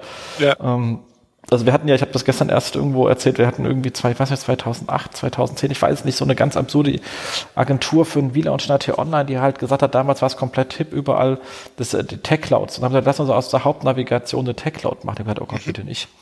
Ähm, aber egal, wir hat dann un, äh, unser Portalleiter damals gesagt, okay, wir haben halt den absolut größten User-Test ever durchgeführt, es hat halt nicht funktioniert.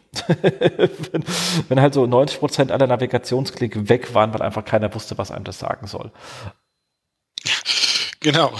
Ähm, mit denen hatte ich ehrlich gesagt noch gar nicht so viel Berührung, aber mit solchen Tech Clouds. Ähm, also ich kenne sie, ja ich habe sie nicht getestet, sage ich mal. Ich persönlich zumindest nicht.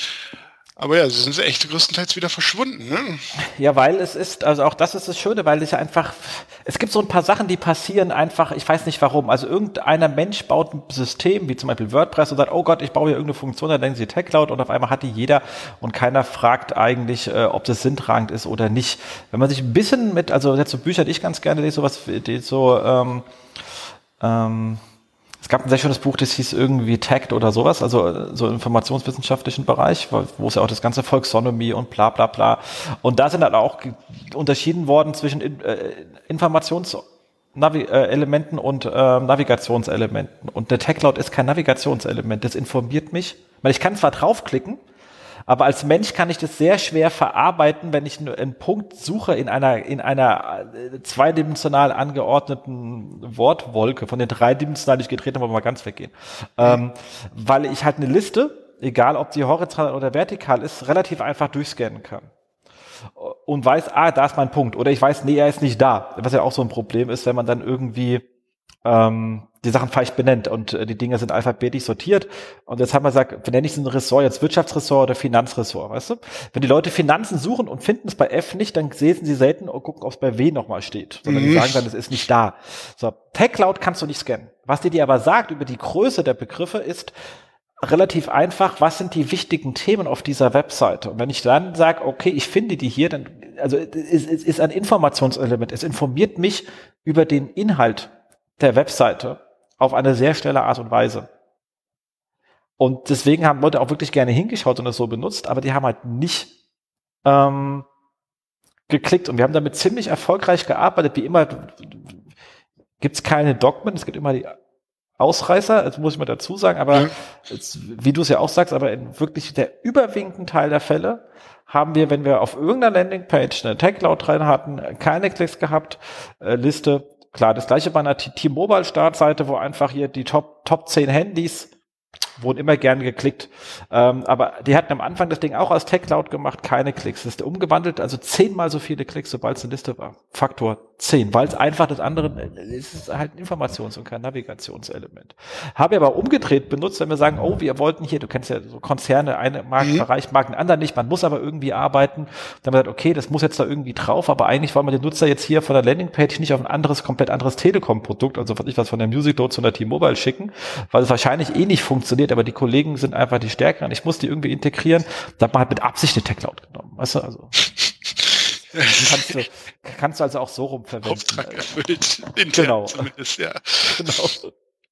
Ja, äh, das äh, geht sehr auf dieses Thema halt ähm, Scannen, sage ich mal, und dann meine ich, mein ich jetzt nicht einscannen, mit dem Papier einscannen, sondern über eine Seite scannen. Also äh, genau. äh, ähm, bei einer Liste kann ich ganz schnell drüber fliegen und finde ganz schnell das, was ich, was ich suche oder sehe schnell, dass es nicht drin ist.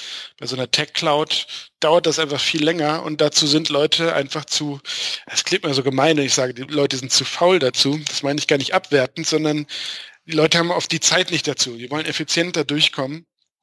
Und wenn die dann halt alles einzeln lesen müssen, was bei so einer Tech Cloud, denke ich mal, dann eher der Fall ist, dann haben sie die Geduld nicht unbedingt dafür. Ja, das, das ist auch ein ganz eigenes, ganz eigener Bereich äh, in der User Experience, sich damit zu beschäftigen, ne, wie man sowas auf einen Blick alles sichtbar macht. Absolut. Ja. Okay. So, wo waren wir denn gerade beim ähm, beim äh, wir kommen, wir reden immer schön, wir driften immer schön ab, das finde ich, ja, find ich gut, aber ich muss gerade mal zurückkommen. Was ich, ähm, was ich interessant finde beim User Onboarding, ähm, finde ich noch den, äh, oder ein schöner, schönes Buzzword, was ich dir noch mitgeben kann, ist das Wort äh, Empty States. Ähm, das beschreibt, ähm, also wenn du eine, eine Seite hast, eine Seite oder eine App, die halt nur Sinn macht, wenn du irgendwelche Daten siehst. Also ähm, das kann in der Fitness-App sein, die macht ja nur App, äh, macht ja nur Sinn, ähm, wenn, ähm, wenn du auch schon ein paar Liegestütze zum Beispiel eingetragen hast. Vorher äh, zeigt sie dir nichts. Aber auch bei, wenn wir nochmal auf Reisen gehen, äh, diese Seite bringt dir, so eine Sa Reisesuchmaschine bringt dir auch nur was, wenn du wirklich Daten von, von Reisezielen siehst. Ähm, vorher, bevor du irgendwelche Reiseziele, äh, äh, also wenn du noch keine gesucht hast, ist die Seite wahrscheinlich erstmal erstmal leer oder du siehst halt nur die, ähm, den Suchschlitz. Ähm, und wie man damit umgeht, ist halt auch wieder eine, fast schon eine Wissenschaft für sich. Ähm, du musst halt den Leuten, äh, den Besuchern, den richtigen äh, zeigen, was sie als nächstes tun müssen. Also das ist, da sind wir wieder beim Thema, äh, den richtigen Call to Action zum Beispiel zu entwerfen. Absolut. Also das, äh, das ist auch ein ganz, ganz wichtiges Thema, was, was häufig unterschätzt wird äh, bei Seiten oder Apps, die die Daten brauchen, um Sinn zu machen, dass man sehr gut die Leute dorthin bringt, äh, diese Daten auch einzutippen ähm, oder halt dafür zu sorgen, dass die Daten geladen werden. Ähm, ich habe jetzt hier leider nur so viele App-Beispiele. Ähm, das ist ja, das ist ja egal. Also Leute können ja auch ruhig ein paar Sachen, also Transferleistung nannte man das ja in der Schule und das sollte man dann schon irgendwie geistig für sich selber runter. Auch wenn wir jetzt Webseiten hätten, dann werden 90 Prozent der Nutzer sagen, also meiner Zuhörer sagen, äh, ich habe aber keine Reiseseite. Ja. Ich habe eine Seite für Angelbedarf. Also ähm, ein bisschen Transfer muss dann jeder hinkriegen. Was bedeutet das für ihn? Und er muss es ja nicht zwingend im SEO, sondern auch da ist es ja so, was ist denn, wenn ich jetzt sage, mein Produktkatalog aufmache, was zeige ich mhm. denn eigentlich? ich finde ja dieses Beispiel, ich bringe es mal ganz gerne, dass ja die meisten Shops per se ein ziemlich großes UX-Problem haben, mit dem sich sehr wenig auseinandergesetzt wird. Ich weiß nicht, wie du das siehst. Ähm, aber ich gehe jetzt hin ähm, und äh, klicke die Kategorie Schuhe. Mhm. So, dann kriege ich dann, dann kriege ich ja so eine Ergebnisliste also so eine Liste von Schuhen und die hat dann 4000 Paginierungen. Wir sind uns klar, dass es überhaupt keinen Sinn macht, oder? Weil erstens die Wahrscheinlichkeit, dass einer von diesen Schuhen auf der ersten Seite, den es in die Suche geht, so Richtung massiv Richtung Null. Ja. Ähm, und ich werde auch mir nicht die 4000 Dinge anschauen, sondern ich interagiere mit der facetteten äh, Search auf der Seite und grenze es ein. Das ist ja eigentlich der Haupt, also dann ist das eigentlich der Main Content, aber der steht nur irgendwie sinnlos, sinnlos in der Spalte und kriegt viel weniger Raum, obwohl die Spezifizierung meines Bedarfs eigentlich die Hauptaufgabe der Seite ist, aber 80 Prozent vom Screen geht drauf, mir Schuhe zu zeigen, die wahrscheinlich voll an meinem Bedarf vorbeigehen. ähm, du sagst, es ist so, das, also, als wäre mein ganzer Shop ein einzigster Wühltisch. Genau, und andersrum, wenn wir dieses, äh, diesen Begriff, den ich gerade genannt habe, nehmen, Empty State, das wäre genau. so der andere Fehler, dass du dann auf Schuhe klickst und da würde dann stehen, keine Schuhe, äh, sie haben keine Schuhe eingegrenzt. Genau. Dann wüsstest du, hä, was habe ich, was habe ich denn falsch gemacht, denkst du denn? Ne? Äh, du hast ja gar nichts falsch gemacht. Du wolltest nach Schuhen gucken, aber die, so eine Formulierung, solche Formulierungen, so wie sie oder du hast das nicht gemacht, wird, ist ganz häufig zu finden, sage ich mal. Ja, ja, äh, wirklich, äh, und, ja. Und ähm, das ist damit eigentlich gemeint, wenn ähm, wenn dir noch keine Daten angezeigt werden können. Und das kann genau das, das andere Extrem hast du gerade genannt, wenn alle angezeigt werden und ich dann auch gar keinen äh, Überblick mehr habe. Ähm, und da die Leute richtig abzuholen, ist dann äh, die Kunst, ähm, dass man zum Beispiel fragt so, okay, willst du Anzugsschuhe oder Sportschuhe oder was willst du denn so? Oder mit welchem Weg man auch immer vorwärts geht. Ähm, genau, das ist genau das Thema. Ähm, ich ähm, habe noch ein schön ein gutes Beispiel von ähm, vom gelungenen User Onboarding. Das ist die äh, das ist dieses Sprachenlernen Service, also äh, Duolingo. Kennst du den? Äh, ja. Ja, also da ist auch egal, ob wir da äh, die Website oder die App nehmen. Das finde ich auch sehr, sehr schön gemacht, weil, weil es einem auch nicht unnötig ganz viel erklärt, was man denn alles Tolles machen kann, sondern man da ziemlich schnell reingeworfen wird. Also ich habe hier, eine, da habe ich auch Screenshots von gemacht in der äh, Präsi hier, ähm, die du verlinken wirst hier. Es fängt an mit, was willst du lernen? Ähm, und da steht auch nur Englisch, Spanisch, Französisch. So, gibt natürlich noch weitere, ähm, aber das sind erstmal die wichtigsten, die immer gelernt werden. Weiter unten könnte man da noch ähm, äh, andere auswählen, aber die haben sich darauf fokussiert, äh, auf die drei wichtigsten und fahren damit auch ganz gut. Äh, und man wird halt direkt reingeworfen. Danach ist die Frage, okay, super, jetzt ist es Zeit, dein Tagesziel auszusuchen. Äh, da kannst du sagen, wie viel Zeit du am Tag dafür verwenden möchtest, um diese Sprache zu lernen. Danach ähm, äh, wirst, wirst, du zwar gefragt, ob du ein äh, Nutzerkonto machen willst, kannst es aber auch erstmal überspringen.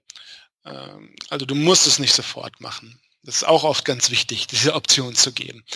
Ähm, mhm. Ne, auch da, da achte ich immer darauf, dass man die Leute nicht beschimpft oder ähnliches, wenn sie kein, oder denen sagt, dass sie was falsch machen, ähm, wenn sie kein Nutzerkonto machen, sondern man muss sie halt darauf hinweisen, dass sie dann halt auch nicht speichern können. Was ist ja, was ja keine Schikane ist, sondern einfach so ist. Ohne, äh, wenn ich hier Sprachen lerne äh, und mir kein Konto mache, kann ich, äh, klar, dann kann ich auch nicht meinen ähm, mein Fortschritt irgendwie speichern. Äh, und die letzte Frage da drin, in diesem Onboarding von Duolingo ist, okay, ich habe jetzt hier Spanisch ausgewählt in dem Beispiel. Kannst du schon Spanisch oder kannst du es nicht? Äh, also ganz so, so ein paar wenige einfache Fragen am Anfang, die einen wie so ein Gespräch direkt abholen. Und wenn man dann weitermachen würde, würde man direkt in so einen kleinen Einstufungstest kommen, äh, der aber auch nett gemacht ist. Da sind, also ich finde das wirklich sehr äh, gelungen, wie Duolingo das äh, User Onboarding macht, weil die einen halt direkt abholen. Ich komme drauf, kann sofort sagen, hey, ich möchte Spanisch lernen. Ähm, der fragt einen, wie so ein, als wäre da jetzt mein Spanischlehrer, der da im Computer sitzt, fragte mich kurz ab, ähm, äh, wie viel Zeit ich habe in der Woche oder pro Tag, äh, was ich schon kann. Äh, und dann geht's auch direkt los. Und ähm, das könnte man ja auch ganz anders machen, ähm, mit einem, äh, also mit einem weitaus komplizierteren ähm, Onboarding oder mit einer zehn, äh, zehn Meter langen Feature-Liste oder was weiß ich alles, was man noch falsch machen könnte. Die machen es, finde ich, sehr gut. Absolut, also vier Schritte, supi. Ja, man ist sofort drin. Ne? Also man, äh, es wird nicht darüber geredet, dass man Spanisch lernen kann, sondern du bist direkt drin. Nach, nach vier Schritten bist du dabei, Spanisch, äh, äh, spanische Begriffe anzuklicken und, und schon ein bisschen reinzukommen. Das ist somit auch ein, ein wichtiges Prinzip, finde ich, von diesem Thema User Onboarding. Äh, man könnte sagen, probieren, probieren geht über studieren. Also nicht so viel erklären, sondern besser die Leute direkt machen lassen, direkt erfahren lassen, was der Vorteil ist, anstatt nur zu erklären, was der Vorteil ist. Sofern das möglich ist. Geht natürlich nicht immer, aber dass man einfach äh, sich überlegt, okay, wie kann ich möglichst schnell die Leute dazu kriegen, ähm, auch einen Wert, äh, so einen Gegenwert zurückzukriegen. Bei äh, Duolingo habe ich das direkt. Ich, ich habe sofort meine Spanisch, äh, meine erste Spanisch-Stunde quasi online, obwohl ich mir nicht mal einen äh, Account erstellt habe, sondern kann sofort starten. Da ist sofort der Gegenwert spürbar und man merkt es, äh, ob man, man kann direkt merken, ob man das weitermachen will oder nicht. Ich finde, dass man da super schnell äh, sieht, okay, das, das lohnt sich hier weiterzumachen. Das ist im Prinzip das, äh, ja, das ist das Thema. User, User Onboarding. Ja. Klar, vor allem wenn du danach schon ein bisschen Zeit investiert hast, bist du auch dann eher bereit, wieder den Account anzulegen. Ja, auf jeden Fall. Das, äh, das, das stimmt so. So, ähm, ich hätte noch ganz viele, so ein paar Beispiele, aber ich finde, das sind so, ich kann noch ein, ein Prinzip vielleicht noch nennen aus dem User Onboarding, ähm, weil das noch ganz interessant ist, finde ich so, ich nenne das immer so kein, nicht direkt am Anfang in den Weg stellen oder nicht zu Beginn in den Weg stellen. Äh, Standardfehler ist, ähm, dass man zu früh die Leute fragt, ein Nutzerkonto anzulegen.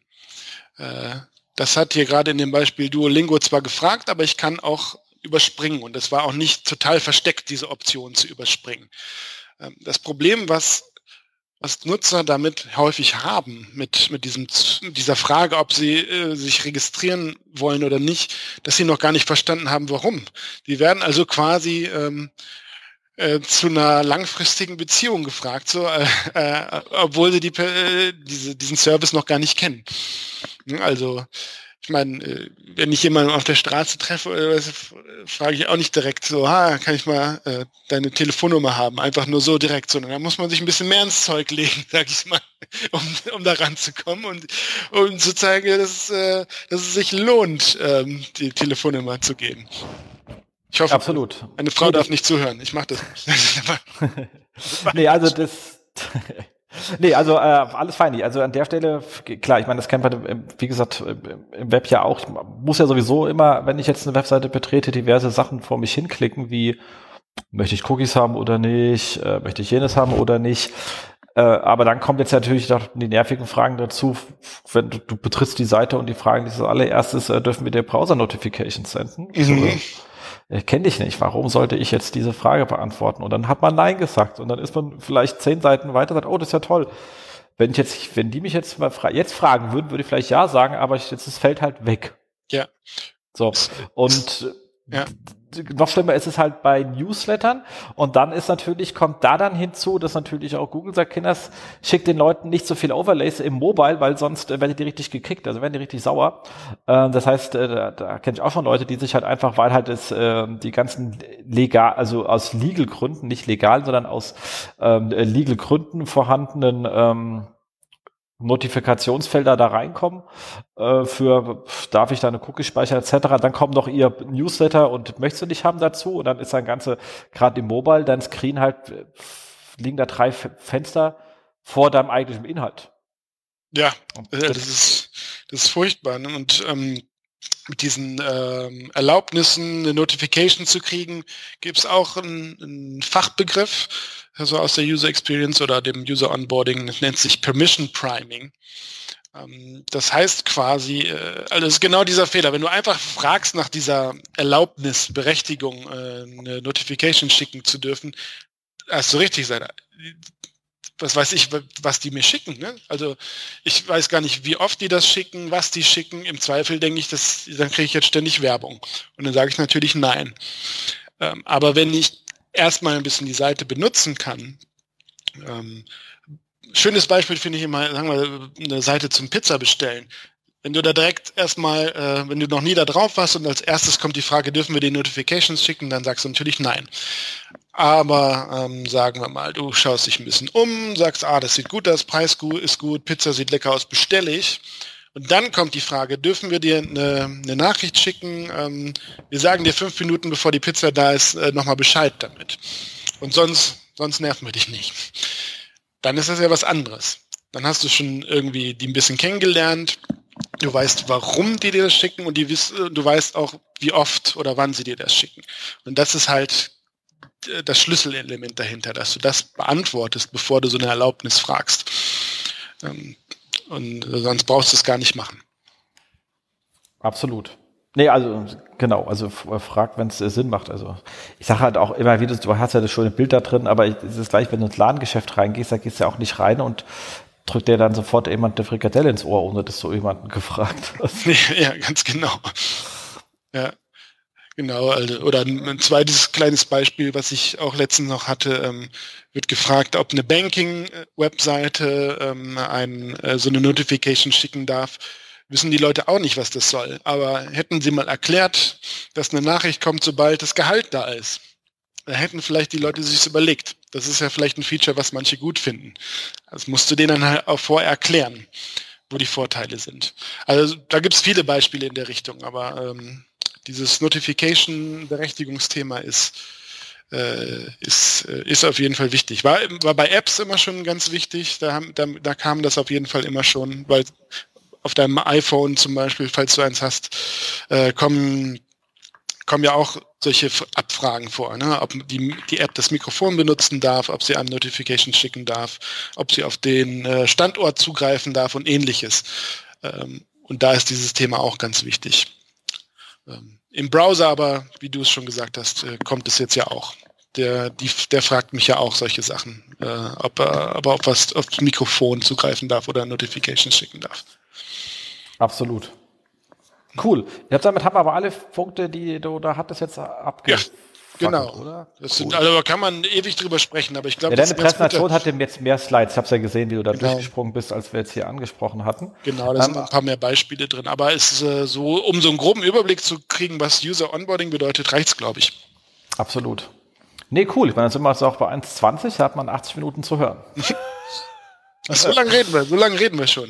Ja, geht, geht, geht ruckzuck, gell? Ich sagte, ja. das Schöne bei Podcast, man hat keine Sendebegrenzung. Es ist wie früher Wetten das, weißt du, da hat man einfach gesendet ja. Äh, solange es ging und der Rest wurde halt einfach um drei Stunden verschoben. so muss es sein. Nur, dass ich nicht Thomas Gottschalk bin. Das ist der Unterschied. Aber, aber, der ist jetzt auch schon alt. Sind wir ganz froh, dass wir es nicht sind. Sind wir noch ein bisschen jünger, aber noch ein paar Jahre länger. Aber eine, eine Folge wird es ja noch geben, ne? Von, von Wetten das mit ihm. Habe ich gehört. Ja. Habe ich auch gehört. Ich bin gespannt. Ja. Cool. Supi, nee, dann danke ich dir. Also ich finde, wie gesagt, was kann man hier mitnehmen? Also das ganze Thema ähm, einfach als Onboarding zu betrachten und wie, wie gehe ich mit dem Nutzer um, wenn er das erste Mal meine Seite betritt? Hm. Ähm, und dass ihn einfach sich äh, möglichst schnell äh, wohl und geborgen bei mir fühlen, finde ich, ist halt so die richtige Mindset, die man dazu haben soll. Ähm, und ist halt als Begriff wesentlich besser als äh, wie kriege ich denn meine Bounce Rate reduziert. Genau, und dieses, wenn du es zum Beispiel äh, nur auf Bounce Rate beziehst, dann ist das ja auch so abstrakt. Dann siehst du keine genau. Menschen dahinter. Wenn man aber halt das, was wir am Anfang hatten, auch mal Nutzer vielleicht beobachtet, ähm, dann siehst du auch die, die Menschen dahinter etwas mehr und baust vielleicht ein bisschen mehr Empathie auf, als du es gegenüber einer reinen Zahl aufbauen könntest. Und, und so schließt sich so ein bisschen, finde ich, da der Kreis. Absolut. So, da bin ich mal gespannt, was äh, die Hörer sagen. Das Lustige ist, äh, ähm, die, dieses Medium-Podcast hat ja auch so einen Bruch. Die meisten Leute hören es ja, du hast ja ein iPhone, also auf, auf einem Handy, also auf irgendeinem mobilen Device, auf dem Weg irgendwie von zur Arbeit oder sonst wohin. Und äh, dann aus dem Podcast-App also aus dem iTunes auf die Webseite zu gehen, dort Kommentare zu schreiben, das ist so ein weiter Weg, die macht heutzutage auch keiner mehr. Aber äh, mittlerweile haben die Leute gelernt, die können dafür bei uns auch auf Facebook kommentieren. Das heißt, ich bin mal gespannt, wie seht ihr das Thema ähm, Onboarding? Ähm, Hat es euch irgendwie was gebracht, bisschen Perspektive zu ändern, ein bisschen anders auf das Thema drauf zu schauen? Wir würden uns sehr freuen. Äh, Fragen dazu auch gerne. Ich, notfalls ping ich dich an. Mhm. Äh, damit du dann da antworten kannst, wenn was reinkommt. Gerne. Und äh, alles andere wird hier verlinkt und deine Präsentation, zumindest den Teil, den wir besprochen haben, hängen wir dann auch, ähm, legst du irgendwo hin, damit ich sie verlinken kann und dann passt das ja, auch, damit machen. man dem folgen kann. Supi, dann bin ich dann, vielen Dank für deine, deine Zeit, war ein spannender Input. Ja, danke, danke für die Einladung. Und die Zeit ging jetzt echt super schnell rum. Wahnsinn. Gerne, gerne. Und dann an euch alle draußen. Wir hoffen, dass äh, viele Kommentare von euch zu lesen. In diesem Sinne, wir sind raus. Tschüss. Ciao. Das war sie, die aktuelle Ausgabe des SEO-Haus. Wir bedanken uns bei euch für die geteilte Aufmerksamkeit und hoffen, die Show hat euch gefallen. Kommentiert in unserem Blog, wir freuen uns über jede Art von Kommentare oder auf unserer Facebook-Seite. Wir beantworten alle Kommentare möglichst zeitnah und vergesst nicht, uns auf iTunes zu bewerten, weil ihr wisst, iTunes ist das Gold des Podcasts. Dementsprechend bitten wir um viele, viele reichliche 5-Sterne-Bewertungen, am besten mit coolen Kommentaren. Danke dafür. Dann hören wir uns in zwei bis vier Wochen wieder und wir freuen uns, wenn ihr dann wieder einschaltet bei dem SEO-Haus. SEO von uns für euch. Und jetzt Rank Well.